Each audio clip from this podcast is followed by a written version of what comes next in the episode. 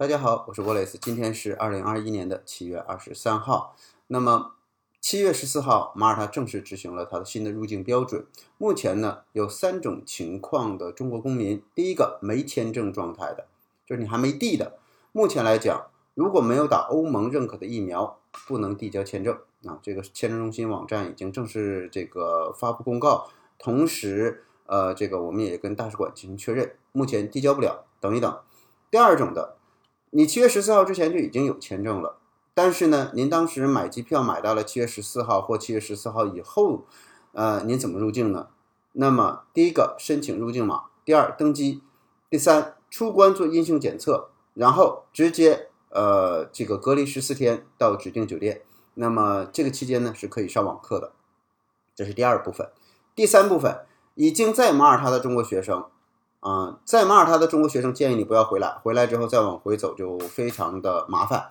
所以呢，第一，积极打欧盟的疫苗啊，拿到疫苗接种的证明证，而且上面一定要有你的护照号啊。第二呢，减少出门。第三，保持社交距离。第四，拿到录取通知书，下一年的录取通知书，无论是这个语言学习还是大学啊、高等教育的，拿到录取通知书。第五呢，呃，准备你续呃这个。呃，residence card 就是你的这个居留卡啊，一定要把这些基础工作做好。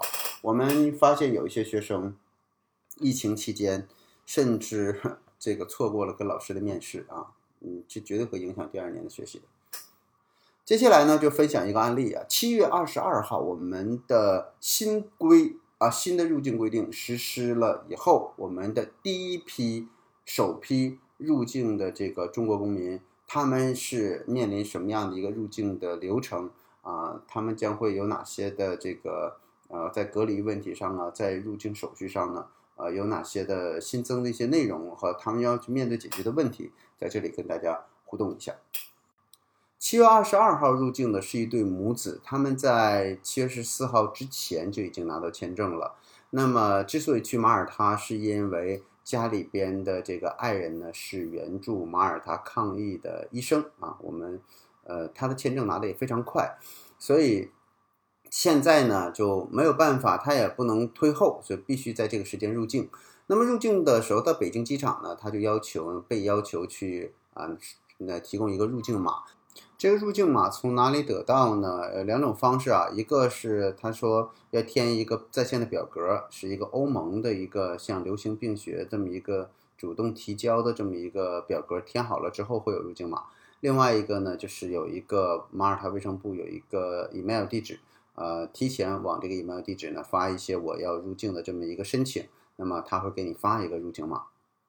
那么很呃，在据理力争和这个。呃，他自己不懈的努力下呢，这个入境码也提供了，那么他就成功登上了卢浮汉沙的这个飞机。呃，航空公司是被马耳他政府要求，呃，所有入境马耳他的人要提供这个入境码的，所以呢，他们只是按照这个马耳他卫生部的这个要求在执行。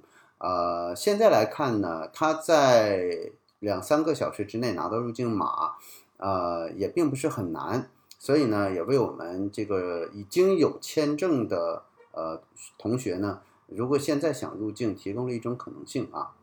那么他呢，顺利在法兰克福转机，出机场的时候呢，有一个，嗯，他觉得这个入境码很重要，他就准备出来了。但是发现出机场根本就没看啊。那么机场执行什么政策呢？就是我不管你从哪儿来的，只要来到马耳他隔离啊，只要是来到马耳他的这个。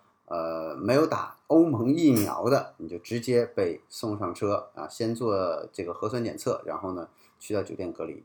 我们为了呃防止出现意外呢，特意派了学校的这个工作人员去现场，也看到了我们的学生。那学生说呢，现在呃我们要去隔离，然后呢，我们的马耳他局的工作人员呢，也在跟这个卫生部的那个在机场的工作人员做沟通，说他们要隔离十四天，然后呢。在确认这个隔离的周期，确定他之后是有人照顾的情况之下呢，我们的工作人员就从这个机场回来了。那这就是他整个的一个入境的一个流程。现在呢，他在酒店里边啊，那么呃每天的标准大约是一百欧元，然后包括早餐。啊，在酒店呢，他如果订吃的是要通过下边的指定那个超市，通过网上去订，然后呢，他们会给你送到这里边。应该没有国内。按他的理解啊，就是第一个管理就是很松懈，就感觉这种隔离就跟开玩笑一样啊。但是这就是欧洲，他能隔离已经不错了啊，他能够要求去隔离，因为他可能没有把这个事情啊，马耳他尽管啊他是很重视，可是他在隔离这个事情上不会像中国这种强制到那么严肃的程度，因为他自己随随便便可以下楼去办了很多事情，然后自己又回来，完全是一种。自我管理的状态，没有人去管。我相信，可能马耳他也没有那么多的人，也也做不到啊。特别是关于这种，呃，欧洲的所谓的这种民主思想啊，或者民主意识这种情况之下，你去强制性的、过度的强迫感，可能呃实施起来不只是马耳他很难啊，这很多其他国家也比较难。那么你像英国现在都已经，呃，我们这次马耳他之所以改啊，说到英国就是。之所以去改变它的入境策略，就是因为受到了英国和意大利的影响啊，以及这个马耳他的夏令营。马耳他的夏令营呢，呃，为马耳他一天啊，就带来了一千四百多例的这样一个增长。以前马耳他一直是零，那么夏令营课程一开，呃，这个这些孩子各个国家的都在一起，所以他们这个病毒交换这个几率和感染几率就非常高。然后呢，马耳他就叫停了所有的语言学校。所有的语言学校叫停了之后呢，夏令营的课也是停了，那么夏令营的活动也就停了。同时呢，嗯，把有症状的进行有效的隔离。然后马耳他本土人也有很多中招的，就是疫情卷土重来。所以呢，卫生部呢才做出这样一个很应该说很大牺牲的一个政策，就是第一个，所有的语言学校都停，对他损失非常大，因为马耳他就是一个旅游和教育嘛，那语言学校又是教育又是旅游。其实一半的时间呢是在学英语，另一半时间呢就是就是带着学生去玩嘛。去玩呢就是各种地方的去旅游，它就带动周围的周边的所有的这个经济业态嘛。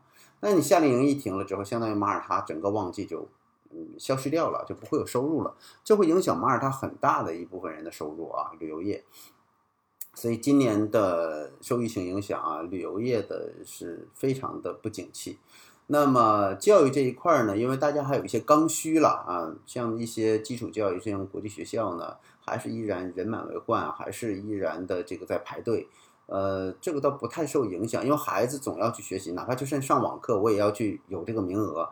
那语言学校就不一样，特别是成人的语言学校。那么现在呢，啊，夏令营孩子的夏令营，今年不来，明年来，后年再来，这个都影响，对于参与者影响不大。啊，但是基础教育影响就非常大。你说我赶不上九年级，我十年级再来，再过两年我十一年级了，对吧？我就不用再学了，学不了了。所以这里边呢，呃，对语言学校本身来讲呢，他们就是一个非刚需的啊，所以这个就影响很大。那么语言学校这边现在正在争取什么呢？首先是在疫情管控可以的情况之下呢，那么先让语言学校可以开。第二个呢，就是如果呃，来自中国的啊，或者是一些其他国家，在一个这个非风险区的这样一些地方呢，你需要去进行隔离，隔离完之后检测，然后在马耳他可以打疫苗。哎，这个也算是一个解决方案，对吧？你不能一刀卡死。现在呢，呃，中国的大使馆如果没有疫苗的这个欧盟疫苗注射的证明，是不受理签证的。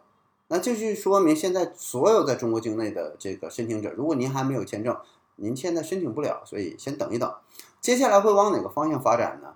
接下来要么你认可中国疫苗，要么就是我们可以直接入境，但接受隔离，然后在马耳他打疫苗。这些都是马耳他开放自己的一个嗯有效的方式。只是说七月十四号到现在呢，大约一个多星期的时间。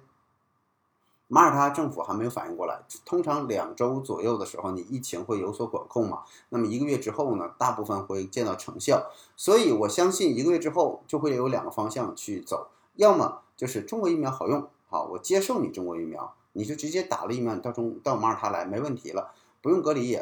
第二个就是中国人只要过来，你可以申请签证，只要你过来你就隔离，隔离完了之后在马耳他打疫苗。这些都是 OK 的，但长时间的关闭签证这个可能性不大啊，这个可能性不大。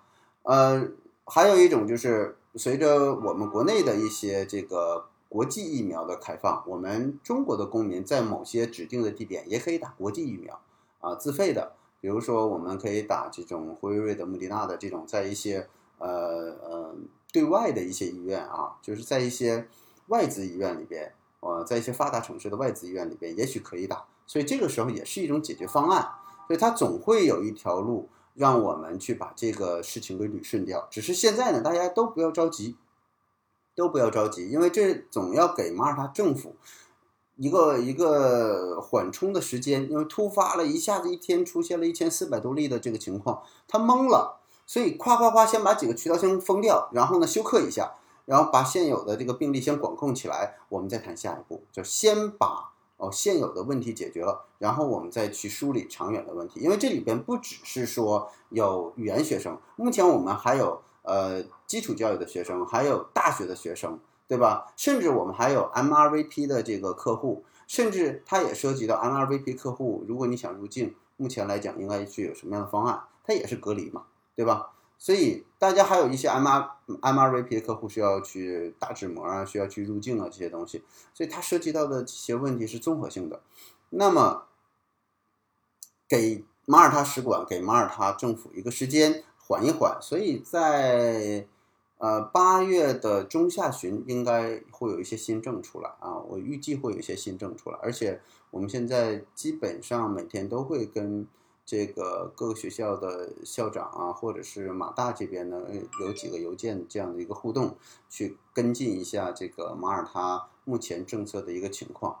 嗯，不要着急，我们都要呃拭目以待，给他们一个。缓冲的一个时间段，让他们去梳理他们的工作。好，这就是今天的关于入境的一些情况啊，我们持续的跟进政策的变化。